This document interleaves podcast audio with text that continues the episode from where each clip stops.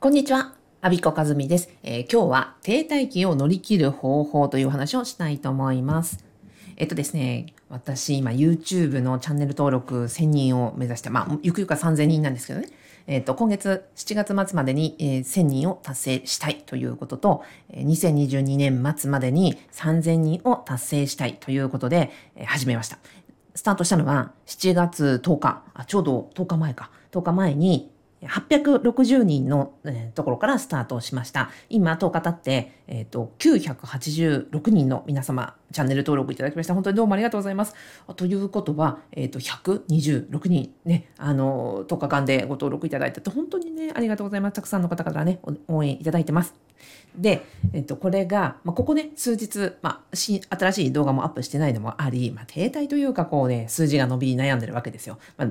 もうなんか、なんていうんですかね、ちょっと下がったりもするわけですよ。で、そこにこう、一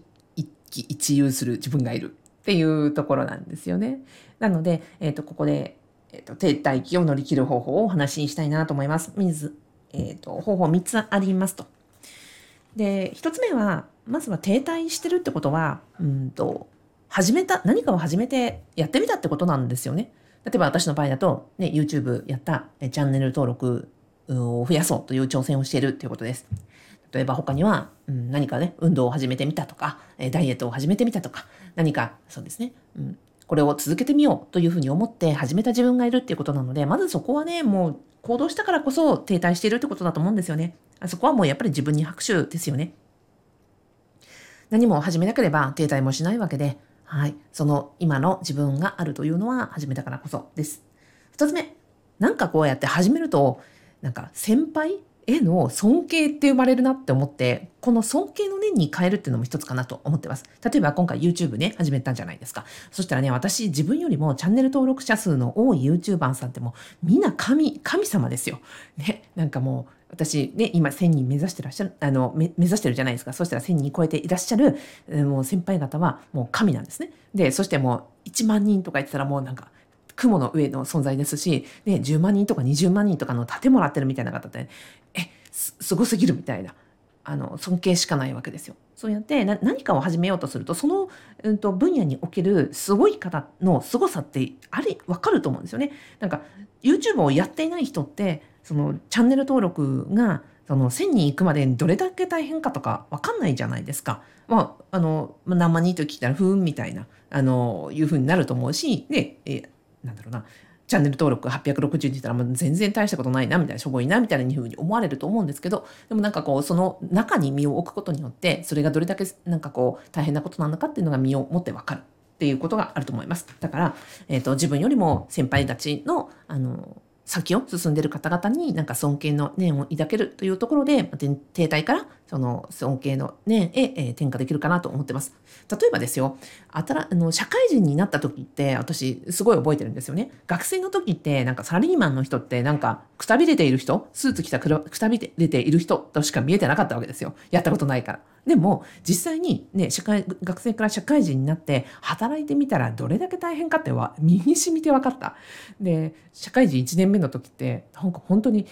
家朝出るのもね起きて帝国にそのなん遅刻しないで行くっていうこともすごい大変だったし遅刻もねなんかしたしで、うん、とその残業なんかとんでもなくてそのなんですか定時まで働いてそれだけでヘトヘトみたいな家に帰ってきたらもうゴロンって寝転がって着替える気も起きないなんか水一杯飲むこともできないみたいな感じだったです私。なのでそんなので1年間なんか体が社会人の体になれるまでに私1年間ぐらいかかったんですよね。なんかもう廃人のような感じでした。今考えると何もね仕事なんかしてないんだけどでもそういうふうに学生のなんか好き勝手なこう生活習慣から、えー、と定期なんですか、うん、とルーティンの、えー出勤して、ね、あの仕事して帰ってくるという規則正しい習慣とあとは仕事をするというその負荷のかかることをするだけでそれだけで大変だったなと思います。そしたら、社会人になったらそのまあ、学生時代はくたびれたスーツ着たサラリーマンに見えていた人たちがあすごい人たちなんだとこれだけ大変なことを、ね、何十年も続けてるってものすごいなってなんか思えたところです。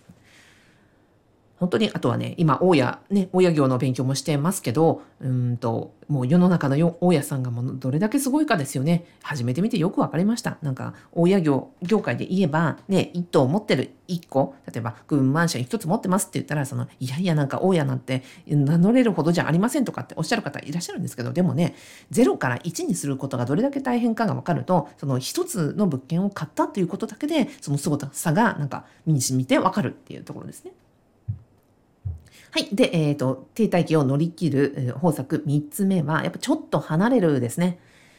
のこんな風になんか挑戦していて停滞してると、なんかこの数字がすっごい気になってちょいちょいちょいちょい見ちゃうわけですよ。でもこれって、なんか見れば見るほど停滞するなって思ってます。例えば、ダイエットしてたら、で体重が毎日毎日測って、ああ、なんか体重測れば測るほど増えるような気しません？ね、なんかそんなあとはほら株とかなんか投資とか始めてあのなんか買ったりすると、ね、その株価を見れば見るほどね株価が下がっていくみたいなことってありませんか？だからこう何かにコミットしていて数字がすっごい気になる時ってでその数字を見れば見るほど余計に停滞するみたいな感じがあってそこに神経取られちゃうだから、まあ、うんとできれば意識を離すことかなとは思ってます。で意識しないっていうのはやっぱりね難しいからうんとこうやって話すトークするということも手放すうんと手から離すの手放すだし物理的に離れるというのも一つかなというふうに思ってます。なので、えー、物理的に離れて意識からこう遠ざけてなんか違うことになんか集中するというのも一つだしそれが難しければなんか人に話してみる口に出してみることでちょっとなんか自分のこの、うん、停滞してる感じとか、うん、うまくいかない感じとかなんかいろんな感じてるストレスとかを少しこうリリースできて楽に、うん、取り組めるようになるんじゃないかなというふうに感じたところです。はい。では、以上、今日は停滞期を乗り切る方法。まずは、一つ目は、えー、始めた自分に拍手を送るということ。二つ目、その始めたことによって、その先を行く先輩たちへの尊敬の念が湧いてくると思うので、その尊敬の念に、えー、フォーカスをしていくということ。そして、三つ目は、数字ばっかり見ていると、なんか、余計ドツボにはまるので、ちょっと離れる、えー、物理的に離れる、もしくはそれが難しい時には誰かにちょっと話してみて、えー、口に出してみて、自分のこのなんかうまくいかない感じを手放す、えーと、自分から話して、切り離して、えー外に出してみるっていうことが大事じゃないかなと思って、そんなわけでこんな風にラジオで話してみました。はい。えー、もしですね、これをラジオを聞いてですね、私のあの YouTube、えー、応援してやるよというふうに思ってくださいましたらですね、ぜひチャンネル登録よろしくお願いいたします。あと10、えっ、ー、と、今986名様ですので、あと14人の方のご協力いただければですね、あの、おかげさまで1000人到達できます。えー、で、その先に、はい、3000人も目指しておりますので、応援してやるよというふうに思ってくださいましたら、ぜひ、えっ、ー、と、この概要欄のところに、えー、リンク貼っておきますので、ポチッと、清き一票、あなたの応援の一票よろしくお願いいたします。最後までお聴きいただきありがとうございました。アビコかずみでした。